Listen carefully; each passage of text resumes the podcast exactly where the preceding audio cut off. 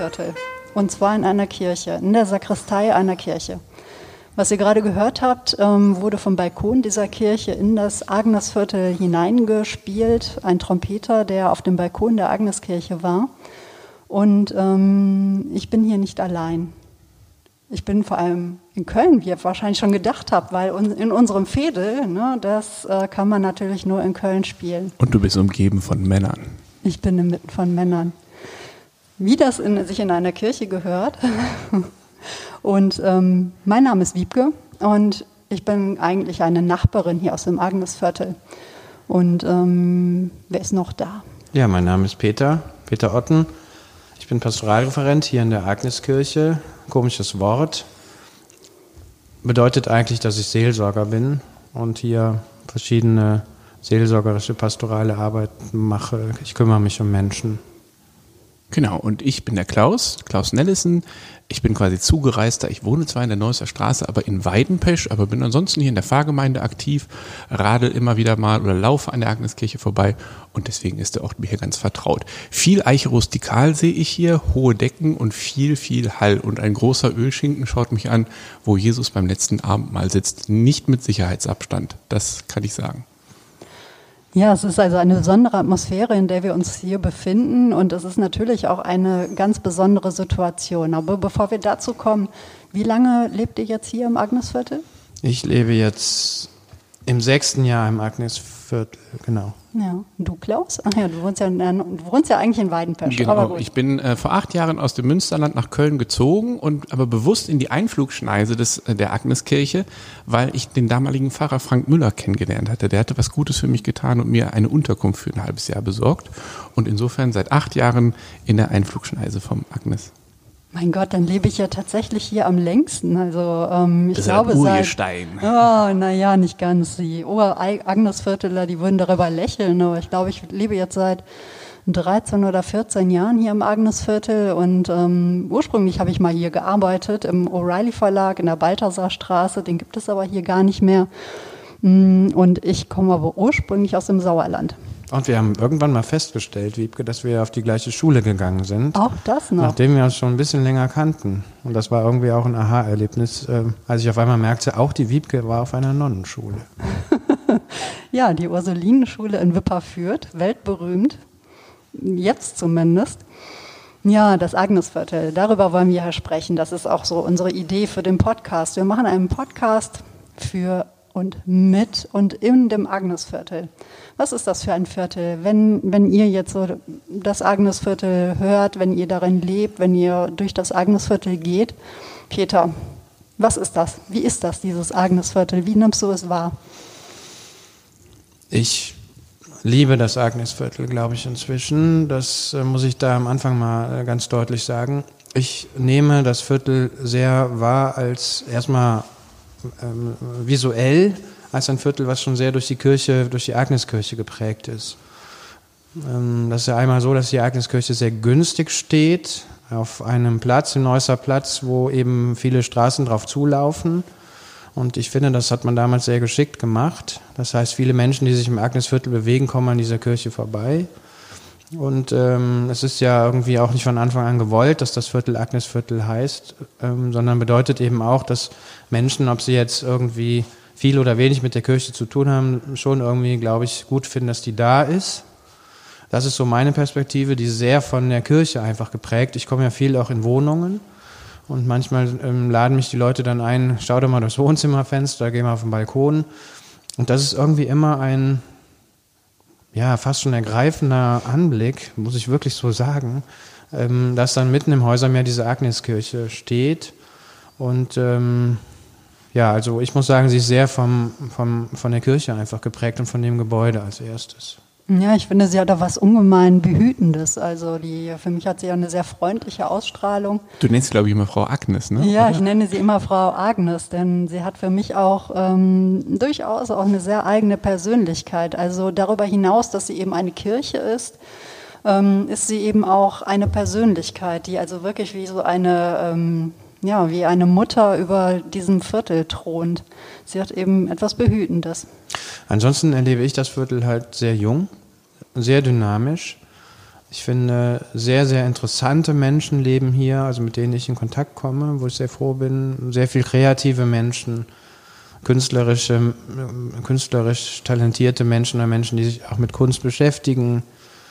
Ähm, ja, ich stelle fest, dass inzwischen die Eltern, mit denen ich in meiner Arbeit viel zu tun habe, jünger werden als ich.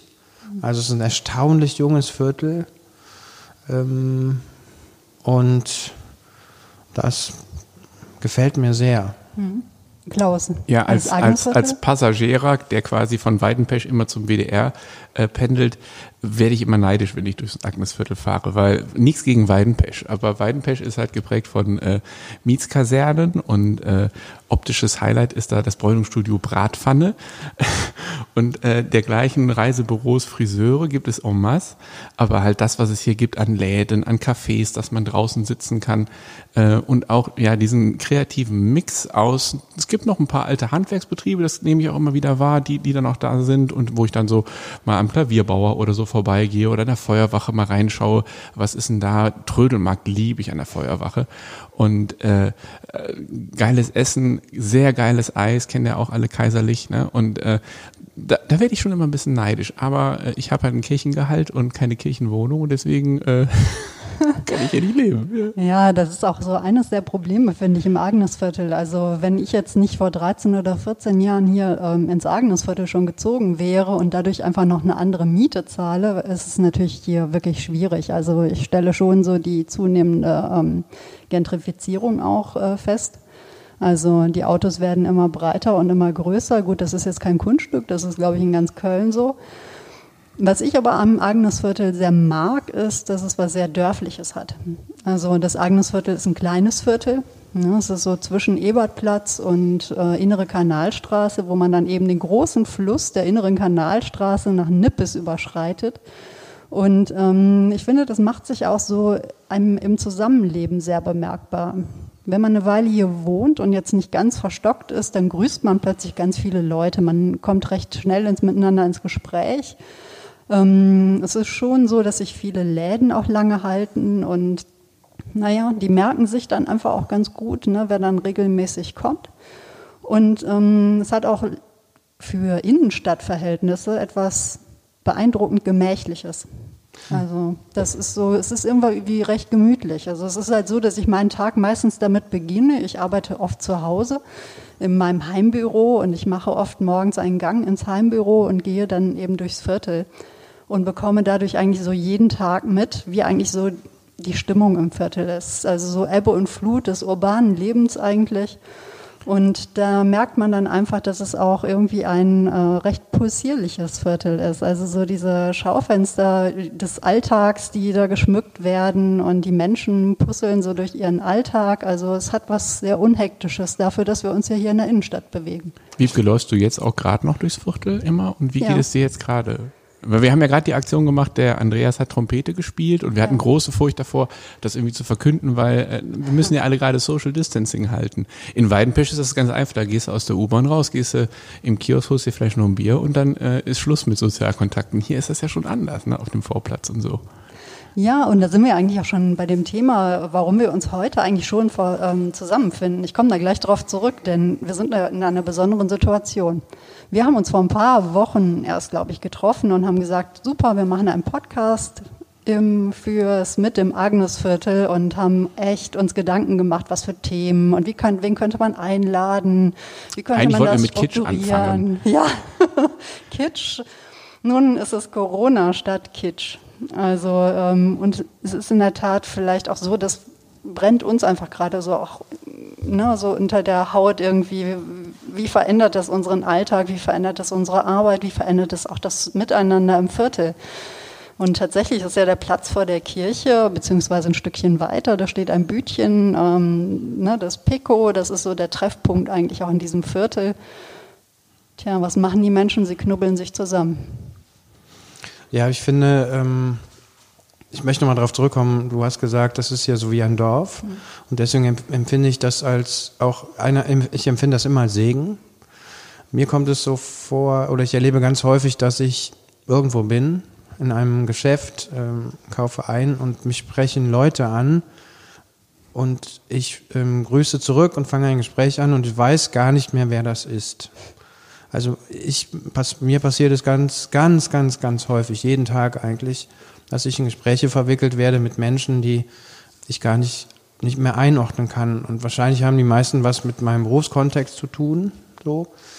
Und ich empfinde das als ganz großes Geschenk, weil es ja auch irgendwie ein Vertrauensvorschuss ist, dass die Leute sagen, mit dem fange ich mal ein Gespräch an oder den quatsche ich, quatsche ich mal an oder so.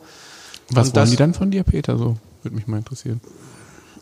manchmal banale äh, Dinge, also dass man einfach nur übers Einkaufen spricht oder so. Und manchmal aber, oder sehr oft eigentlich fangen die dann an und äh, erzählen dann noch von der Kommunion oder äh, von irgendwie ne, irgendeinem anderen Erlebnis, was sie mit der Kirche hatten. Ähm, oder ein Kind kommt auf mich zu und sagt, ich kenne dich aus der Kirche. Und dann frage ich nach, ähm, Woher? Ja, du bist immer dienstags da. Also dienstags sind hier Schulgottesdienste oder so und dann fängt man mit den Eltern an zu quatschen. Und es geht dann halt auch, ich habe halt oft das Gefühl, dass, dass, ähm, dass nicht immer oberflächliche Gespräche bleiben, sondern dass die schon verhältnismäßig viel dann von sich erzählen. Und das fi- empfinde ich als großes Geschenk, aber jetzt in so Krisenzeiten eben auch als Verantwortung. Weil ich finde, jetzt gibt es ein paar Themen und für mich im Nachdenken so der letzten Tage zwei Themen ganz oben. Erstens, wir brauchen gute Nachrichten. Nicht in dem Sinne, dass man das, was jetzt das Herz schwer macht, ignoriert. Aber ich finde, wir müssen jetzt antizyklisch tätig sein. So, das heißt, wir brauchen gute Nachrichten. Das heißt, ich bin schon mal heilfroh, dass die Buchhandlung ähm, einen Weg gefunden hat, trotzdem Bücher äh, unters Volk zu bringen. Ich habe dem Uli äh, heute Morgen gesagt, haltet durch und wir brauchen euch jetzt, weil Bücher sind gute Nachrichten. Das ist so das eine. Und das zweite ist, und vielleicht ist das auch das zweite, der Grund, weswegen wir jetzt mit dem Podcast anfangen, das ist zumindest mein Gefühl. Wir brauchen Möglichkeiten, Gemeinschaft zu erzeugen in der Distanz. So, und das ist total schwer und ich merke auch mit meinen Kollegen ähm, hier in der Kirche, äh, dass wir uns da jetzt ganz neu einüben müssen und dass wir viel experimentieren müssen und proaktiv Leute anrufen müssen, zum Beispiel schlicht und ergreifend. Das habe ich zum Beispiel heute gemacht. Und ähm, das ist zumindest, glaube ich, auch ein Grund, weswegen wir gesagt haben, wir können jetzt nicht mehr vier Wochen warten, wir fangen jetzt einfach mal an. Also man muss ja sagen, ich arbeite ja auch für die Kirche. Ich bin da beim WDR als äh, Kirchenfuzzi äh, und bin so für die Sendungen zuständig, vor allem auch für Gottesdienstübertragungen. Also aus Kirchensicht ist das äh, mit der Super-GAU, äh, dass diese Krise halt genau in unsere liturgische Hochzeit kommt. Und äh, Ostern ist ein Fest der Gemeinschaft, wo das Licht äh, getragen wird, das wird weitergereicht, das macht alles. Also ich bin schon tief traurig, dass ich dieses Jahr einfach Ostern nicht so feiern kann. Und wir müssen uns gerade Überlegungen machen. Und deswegen bin ich den ganzen Tag her und her telefonieren. Wie kriegt man das eigentlich hin, äh, dass irgendwie äh, übertragen wird an die Menschen? Und da fange ich noch gar nicht an, davon zu sprechen, äh, dass das Thema Beerdigung gerade ein riesengroßes Thema ist. Ich war am Montag noch in Münster bei einer Beerdigung. Das war vielleicht die letzte, die so öffentlich war. Aber das ist ganz schwierig und darauf an, also ich bin nicht in der 1 zu 1 Seelsorge wie du, Peter, aber ich habe da riesen Respekt vor, dass im Moment gerade da richtige Worte, keine Panik zu machen und so weiter. Mich und haben so heute zwei Leute angerufen oder angesprochen, haben gesagt, wir haben Verwandte im Krankenhaus. Also einer hat von seiner, ich glaube, das war der, die Mutter erzählt, die ähm, auf einer Pflegestation liegt, dement und wo jetzt klar ist, die darf nicht mehr besucht werden. Also das sind ja Romane, die sich jetzt so auftun. Ohne Frage. Und ich bin ja nicht nur beruflich, sondern eigentlich so ganzheitlich auch so eine Digitaltante. Und ich erlebe eben, wie sich gerade, ähm, wie viele Menschen gerade entdecken, dass der digitale Raum auch ein sozialer Raum, ein sozialer Ort sein kann, also eine Begegnungsstätte. Ich finde das ja völlig normal, denn ich lebe das einfach seit Jahren, aber es ist nicht selbstverständlich. Und was ich jetzt gerade mitbekomme, ähm, wie viel Nachbarschaftshilfe sich auch übers Digitale ähm, organisiert, auch hier im Agnesviertel, wie sehr sich die Menschen eigentlich auch solidarisch unterstützen, ähm, wie, wie sehr man auch hinhört, wie es dem anderen geht. Das ist schon, da merkt man einfach, dass nochmal so diese Dimension, äh, wie das Digitale uns auch zueinander bringen können, wenn wir uns selber auch öffnen dass das jetzt gerade so entdeckt wird. Das kann mitnichten alles auffangen, aber es ist ähm, ein Behelf. Aber Wiebke, du als Digitalexpertin kannst mir das mehr erzählen, weil ich mich auch wundere, also ich nutze vor allem Facebook, ich bin bei anderen Sachen, mhm. Twitter und so bin ich raus, aber bei Facebook, äh, meine Timeline, die wird gerade überspült eigentlich von optimistischen Sachen. Mhm. Äh, bin ich in der falschen Bubble oder gerade in der richtigen oder äh, gibt es es auch anders? Aber ich habe wirklich, ich wundere mich, dass ich gerade mhm. so wenig so Katastrophen, äh, vielleicht habe ich die richtigen Freunde oder äh, es ist so, dass, dass, dass die Mehrzahl gerade eigentlich versucht wirklich, dass diesen Ruck gibt und so gesagt wird, äh, lass hier mal positiv denken. Also ich habe fast nie Verschwörungsscheiße bei mir mir. Äh, das freut mich. Äh, also wie, wie nimmst du das wahr? Du hast eine andere Bubble als ich. Hm, naja, sagen wir so, in gewisser Weise habe ich offensichtlich genau die richtige Bubble, also eine ähnlich richtige Bubble wie du, nämlich ähm, Menschen, die sich für Menschen interessieren und die ihr Menschsein nicht wegschieben. Und äh, das ist eigentlich so das Geheimnis eigentlich des Digitalen, dass man sich mit einer guten Nachbarschaft äh, umgibt. Wie in Agnes ne? quasi. Ja, genau. Also ne, wen, neben, wem wohn, neben wem wohne ich? Wer sind meine digitalen Nachbarn? Und ähm, sobald jemand mit Verschwörungsquatsch oder so ankommt, also bei mir ähm, fliegt der oder diejenige dann auch schnell raus, denn das ist, ähm, ich finde immer, das ist wie eine gute Gastwirtschaft, eine gute Kneipe. Man hat auch eine Verantwortung für alle anderen, die mit drin sind und ähm, irgendwie müssen wir auch bei Verstand bleiben. Ne? Also und du kannst mit solchen Menschen eigentlich so gut wie nicht ähm, diskutieren, schon gar nicht in der digitalen Öffentlichkeit. Also da hilft die direkte Ansprache manchmal, ne? aber ähm, das ist schon, ne, um mal nochmal aufs Viertel zurückzukommen, denke ich schon hier auch nochmal eine Möglichkeit, ähm, nah beieinander zu sein oder näher zueinander zu kommen, ohne nebeneinander vom Pico zu sitzen und miteinander ein Bier zu trinken. Man kann ja gerne vom Pico sitzen und ein Bier trinken, aber mich entsetzt es gerade so ein bisschen, dass dieses Social Distancing na, noch nicht so richtig verstanden wird. Äh, für, ihr könnt das ja nicht sehen, die ihr zuhört, aber wir stehen hier auch alle im Sicherheitsabstand voneinander. Ja. Das, das kriegt man vielleicht manchmal mit, dass es so ein paar äh, Lücken gibt zwischendurch, aber wir stehen wirklich so, ich, ich kann nicht zu dir rübergreifen, Wiebke, ich kann, Peter, ja, so fast, aber ja, da, ja. das ist schon eine komische Situation, in der wir gerade sprechen, aber wir versuchen das hier so aufzunehmen, dass es äh, safe ist. Ja. Ich finde, was wir nicht vergessen dürfen, ist, wir stehen gerade am Anfang. Mhm. Es ist Frühling. Also mein Freund Jürgen meinte neulich am Telefon, ich habe eine gute Nachricht und ich habe ihn mich gefragt, was meint er wohl? Dann sagte er, es wird Frühling. Mhm. Und das war für mich ein wahnsinnig wichtiger Satz, weil ich äh, mir dann nicht vorstellen wollte, wenn wir jetzt in den Winter reingehen mhm. würden mit dem Ganzen. Ähm, nichtsdestotrotz finde ich, stehen wir am Anfang und ich glaube, Menschen wie wir, also Menschen, die reflektiert, reflektieren können und Empathie haben, die müssen mithelfen, dass die Stimmung nicht kippt. Das mhm. können wir drei nicht alleine, aber ähm, ich finde da auch im Moment, ja, ich habe im Moment auch noch so ein bisschen, glaube ich, äh, anders zum Optimismus, denn mein Eindruck ist, die Leute lesen Zeitung gerade, die Leute informieren sich vernünftig Irgendwo habe ich gelesen, ich kann es jetzt nicht verifizieren, ob es wirklich stimmt, dass total viele Menschen gerade die Tagesschau gucken. Mhm. Ähm, ich kriege ganz wenig mit von diesem AfD-Mist.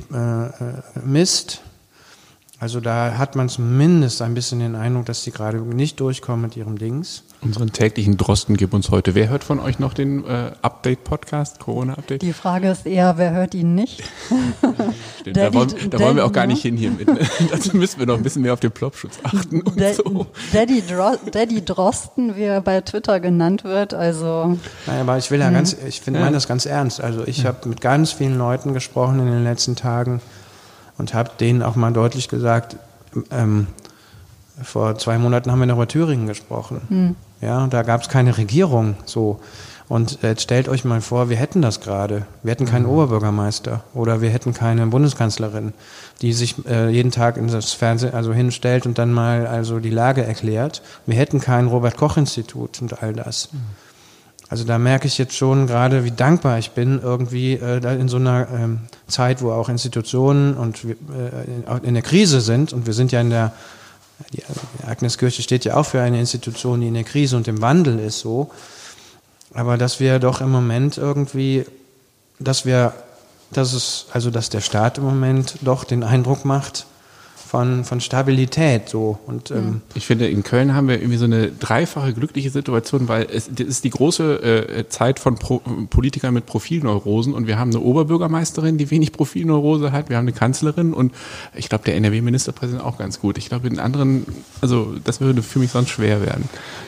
Zumindest ähm, ist es schon so, dass so die allgemeine Einschätzung auch tatsächlich dahin geht, ne, dass die Menschen in Krisensituationen sich dann doch eher so seriösen Medien wieder zuwenden. Also der öffentlich-rechtliche Rundfunk, der ja zuletzt nicht, ne, nicht zuletzt mhm. hier, meine Oma fährt im Hühnerstall Motorrad, äh, war irgendwie umgetextet, mhm. aber auch sehr in der Diskussion war, ne, war ich auch zweimal auf der äh, Demo für, also gegen die, die den, den ganzen ähm, ach, ist ja auch egal, vergessen wir das Ganze. Es ist auf jeden Fall so, dass es die Wahrnehmung des öffentlich-rechtlichen Rundfunks sehr gestärkt hat. Zu Recht. Also gerade die Tagesschau macht mhm. auch übrigens im Digitalen einen extrem guten Job gerade. Mhm. Und ähm, ich glaube auch, dass so solche Populisten und ähm, Schreihälse wie etwa Boris Johnson oder Trump gerade ein echtes Problem haben. Denn in Krisensituationen suchen die Menschen dann doch wieder eine andere Art von Stabilität. Offensichtlich. Ich nehme auch eine eher ähm, utopische Grundstimmung wahr. Also in den letzten Jahren, das ging mir wirklich auch mal auf die Nerven, so diese Wollust ähm, fast, die, die, mit der Menschen sich so dystopische ähm, Situationen wünschten. Jetzt haben wir eine quasi dystopische Situation. Und ähm, jetzt sehen sich alle wieder nach, äh, eher nach Utopien. Und ich finde das äh, sehr ermutigend. Das macht mir Hoffnung. Also auch hier im Viertel. Ne? Also wenn ich so sehe, was sich so alle, die sich sonst normalerweise wegen jeder Kleinigkeit gezankt haben, gut, Aufregung gibt es immer noch, ne? aber ähm, ich habe so das Gefühl, dass dann doch eher der Schulterschluss gesucht wird wir reißen uns mal ein bisschen zusammen, ne? So ein bisschen. Ich hatte mhm. gestern äh, die eine komische Erfahrung. Ich hatte halt äh, meinen ersten Hamsterkauf gemacht, nämlich eine, zwei der Mikros, in die wir gerade sprechen, habe ich noch beim Music mhm. Store mhm. geholt, bevor er zumachte und hatte dann gedacht, gehst du noch mal bei äh, John und Freedom vorbei. Die waren Teil dieses äh, Flüchtlingsprojekts Our Stories. Das hat man hier um die Agneskirche, hatten wir mal Geschichten von Flüchtlingen. Verlinken wir. Mhm. Ja, genau. Und ähm, das war reflektiert ganz viel meine Vorurteile, dass ich mir dachte, ah, Flüchtlinge vielleicht, also sie kommen aus Eritrea, vielleicht musst du dir nochmal kurz erklären, was Quarantäne ist und so und wie gerade die Lage ist. Und dann bin ich da halt mal hin und hab, die kannten sich besser aus als ich. Also John hatte die aktuellen Zahlen total drauf und so und das hat also hat mich total berührt und vor allem auch zu sehen, dass der nach drei Jahren, wie gut der mittlerweile Deutsch spricht. Ich habe den jetzt fast ein Dreivierteljahr nicht gesehen. Also äh, ja, das hat mich gestern total berührt und zu sehen, also wie du sagst, die, die Leute sind eigentlich, die suchen sich die richtigen Medien gerade aus und da werden keine Spökes erzählt, wenigstens äh, bei den meisten. Ja. Hoffentlich bleibt das so. Ja. ja. Ja, aber wo du gerade Hamsterkäufe nennst, ne, ich meine, das war ja natürlich auch so äh, durchaus ein Thema in den letzten Tagen. Ne. Inzwischen geht ja auch so die, ähm, wie soll ich sagen, der Aufruf durch die Medien, bitte postet keine Fotos von leeren Regalen. Das hat einfach eine schlechte Wirkung auf die Psyche von Menschen. Und ähm, ich fragte mich auch, was, was passiert. Ich habe auch, ähm, glaube ich, am Samstag oder so noch eine Packung Klopapier gekauft und fühlte mich ganz seltsam dabei, ne? wo ich auch dachte, hm, naja, was ist jetzt irgendwie gut für die Nerven? Ja, also ich weiß, ich habe es und ich hatte vor allem das Gefühl, was getan zu haben. Also es war jetzt eine Packung, jetzt keine zehn, ne? aber ich hatte das Gefühl, irgendwie in einer Situation, wo ich ähm, mich so machtlos fühle und auch irgendwie das Gefühl habe, oh, das ist so ungewiss man kann ja jetzt gar nicht planen. Wir sind ja auch alle furchtbar verwöhnt, auch gerade in Westeuropa. Ne? Ich meine, das Einzige, was uns mal einen Strich durch die Rechnung macht, ist vielleicht das Wetter bei irgendwelchen Grillplänen oder so. Aber jetzt plötzlich, dass man nur noch von Tag zu Tag planen kann. Ähm, ich, also ich empfand das irgendwie als beruhigend, weil ich das Gefühl habe, so jetzt hast du was getan. Und ich habe den Eindruck, dass viele Menschen gerade versuchen, einen Umgang mit dieser doch recht schwammigen, ungewissen, latent bedrohlichen Situation ähm, zu finden. Wie ist denn euer, euer Eindruck dabei? Wie nehmt ihr die wahr, wie die Menschen hier im Viertel ähm, mit dem Thema umgehen? Ich glaube, wir sind im Moment noch in so einer Sammlungsphase vielleicht. Also die, das, die Dynamik ist ja so dynamisch, dass äh, man mit, oder das merke ich ja mir selber, dass du erstmal mit seinen Empfindungen und mit deinen Gedanken und mit deiner Hirnstruktur so hinterherkommen musst. So. Also ich glaube, im Moment sind wir noch in so einer Realitätsphase. Das hat, glaube ich, damit zu tun, dass wir die Art der Bedrohung ja gar nicht wahrnehmen können. Das ist halt eben unsichtbar und wir nehmen ja nur diese Folgen wahr. Und deswegen ist das für viele Menschen halt so unwirklich. So. Und ähm, ich erlebe viele Menschen, die eine große Unsicherheit ähm, ausstrahlen und das auch erzählen. Also die mir dann auch sagen, ich weiß gerade gar Ich weiß gerade nicht. Hm. Andererseits ähm, gab es auch Menschen, mit denen ich heute telefoniert habe, die gesagt haben, nein, wir haben das im Griff zu Hause, ähm, ich kann zu Hause bleiben, ich passe auf die Kinder auf, so, wo ich, wo ich dann irgendwie dachte, auch irgendwie ein gutes Gefühl, dass Menschen sich ihr familiäres System so organisiert bekommen. Ich mache mir schon so ein bisschen Sorgen, wenn diese Dynamik weitergeht, so weitergeht in diesem Tempo. Da habe ich heute drüber nachgedacht. Also wer hätte vor einer Woche gedacht, dass wir heute drüber nachdenken, ob ob es eine Ausgangssperre gibt. Vor einer Woche habe ich noch mit den Eltern von der Erstkommunion Vorbereitung zusammengesessen und wir haben überlegt, fahren wir am Samstag nach Bonn. Und 50 Prozent der Eltern sagten, ja klar. Also, wo ist das Problem? Und ähm, eine Woche später ist das ja schon völlig, keine Ahnung, also da ist das ja völlig irre, dass wir mal so nachgedacht haben. Und das, da, da frage ich mich schon, wenn, die, das, wenn diese Dynamik so weitergeht, das macht ja auch was mit mir selber. Mhm. Also sagen wir mal, diese Unsicherheit, die habe ich auch. Aber das ist schon eine unglaubliche äh, Qualität eigentlich. Also ich dachte gerade darüber nach, dass ich glaube, also ich bin davon überzeugt, dass vor wenigen Wochen oder Monaten kaum jemand hingegangen wäre und gesagt hätte, ich bin unsicher. Also eher war das doch so, dass man sich gerade so in der letzten Zeit immer sehr sicher war in dem, was man sagte. Ne? Das ist so oder das ist so. Da haben sich die Menschen dann beispielsweise vorzugsweise, was weiß ich, bei Facebook oder bei Twitter die Köpfe eingeschlagen, wer denn jetzt Recht hat. Und plötzlich gibt es da eine Situation, in der es gar nicht mehr darum geht, Recht zu haben, sondern wo man es nicht weiß. Und da empfinde ich es wirklich als eine Qualität, dass man sagen kann, ich bin unsicher. Das ist doch ein, ein unfassbarer Vertrauensbeweis in dem Fall. Ich glaube halt, ich, ich glaube glaub ich, heute war das Harald Welzer in dem Kölner Stadtanzeiger oder so, der hat, der jetzt sagt einfach, wir müssen wieder erzählen. Hm. Und erzählen, und er hat zum Beispiel gesagt, wir müssen auch, oder lasst uns doch das erzählen, was auch gut läuft. Also da müssen wir auch die Geschichte erzählen von der Nachbarschaft, die funktioniert. Er ja. sagt, das sind doch gute Geschichten. Und äh, dass Menschen sagen, ich bin gerade unsicher, oder ich äh, habe Angst, ähm, finde ich gerade für so eine Kirche, in der wir hier sind, auch wichtig. Deswegen hoffen wir ja zum Beispiel auch, dass die Kirche lange aufbleiben kann.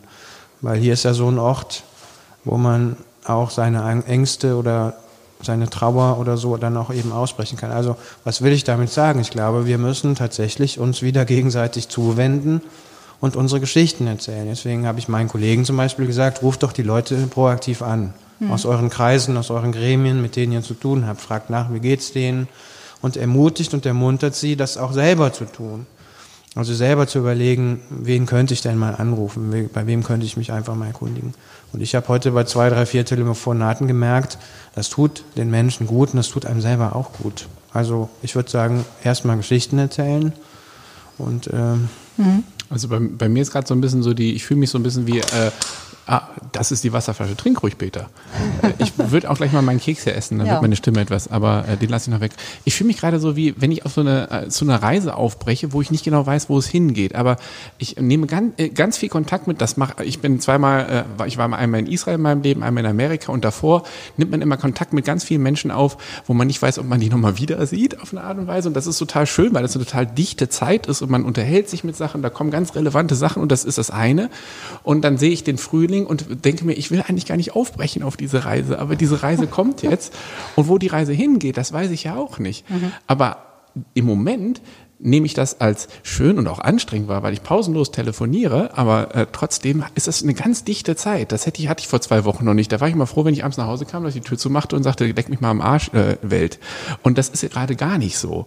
Ne? Und ich war bei unserem Nachbarn Herrn Stahn, das sind über 70 Jahre, und habe gesagt, wenn Sie was brauchen, schmeißen Sie in den Briefkasten, äh, gehen wir einkaufen. Ob er das nutzt, weiß ich nicht. Aber auch solche Sachen mit dem Herrn Stahn habe ich schon lange nicht mehr gesprochen, weil der eigentlich ein fieser Möb ist. Ich hoffe, der hört nicht Podcast.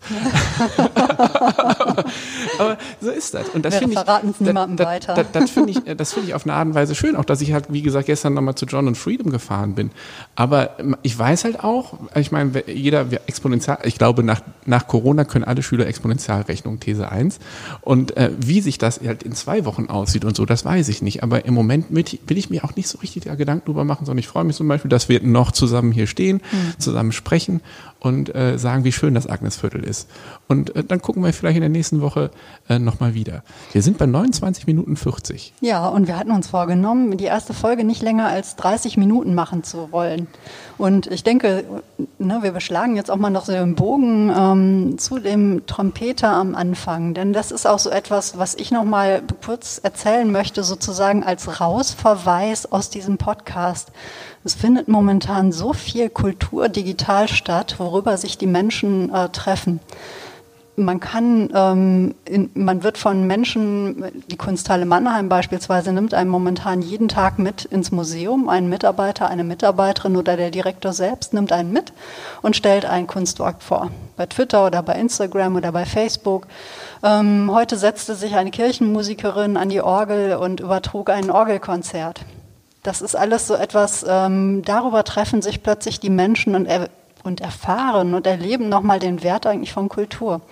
Und das ist ja schon so etwas, was man hier auch im Agnesviertel immer spürt. Es gibt ganz viel Kultur zum Miterleben und zum Mitmachen auch. Und ähm, ich glaube, dass, da merkt man nochmal, was Menschen wirklich zusammenbringt. Und das finde ich sehr schön. Mit dem Andreas, wenn ich die Geschichte kurz erzählen mhm. darf, da, ich weiß gar nicht, Klaus ist, glaube ich, drauf gekommen, dass wir den Andreas fragen, ob er was trompeten kann. Und ähm, ich fand die Idee genial und wir haben unabhängig voneinander ihn angerufen. Also als ich Andreas heute Morgen anruf, äh, rief, sagte er, ja, der Klaus hat mich auch schon angerufen. Wie gesagt, ich rufe gerade alle Leute durch. Und ja. genau, und dann habe ich halt vorgeschlagen, wir können, wir müssen, oder ich fände es schön, eine frohe Botschaft ins, oder eine tröstende Botschaft so ins Viertel zu äh, schicken. Und mir fiel einfach nur das säkulare Gebet ein, was alle Menschen in allen Vierteln so verbindet, nämlich das Lied vom Fädel.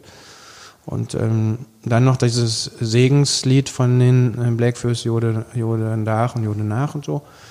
Und ähm, ich glaube, darum geht's. Ja. Also ähm, die Agneskirche, du hast ja gesagt, ist irgendwie vielleicht auch wie so ein Fels in der Brandung. Also sie tröstet vielleicht auch oder gibt Sicherheit. Und ich habe so bei mir so ein bisschen das Gefühl, das ist so mein Job gerade. Also mhm. Sicherheit geben. Und ähm, da müssen, ja, das ist, glaube ich, meine, unsere Aufgabe in den nächsten Tagen, darüber nachzudenken, Wege, Mittel zu finden, wie können wir das tun. Ja, in unserem Fädel das ist äh, die erste Folge jetzt hier von unserem Fedels-Podcast. Agnes trifft übrigens der Name, den haben wir noch gar nicht genannt. Ich wollte Denn eigentlich, ey, du wolltest noch reingrätschen, weil eigentlich war das so gedacht, dass wir immer Gäste haben, aber wir müssen natürlich auch erstmal uns kennenlernen. Genau. Und äh, wenn ihr euch was auffällt an unserem Podcast, wenn ihr Anregungen habt, zum Beispiel, dass wir weniger schmatzen oder weniger ploppen oder Themenideen habt, dann schreibt uns äh, gerne an. Das werden wir über Facebook und Twitter Twitter, vielleicht auch Instagram, keine Ahnung. Das wird alles noch morgen eingerichtet, weil äh, das jetzt gerade völlig ungeplant reingekommen ist. Auf jeden Fall gibt es einen Twitter-Account, es wird einen ähm, Account über Podigy geben, also eine Seite über Podigy und ähm, auch ein Facebook wahrscheinlich, eine Facebook-Seite. Da findet ihr uns auf jeden Fall. Passt gut auf euch auf. Wir sagen jetzt nicht gute Nacht, weil wir morgen früh ausstrahlen. Was sagen wir denn jetzt? Oder? Bleib gesund. Das ist momentan die Verabschiedungsformel, die sich binnen kurzem eigentlich ge gebildet hat. Bleib gesund und munter. Genau. Super.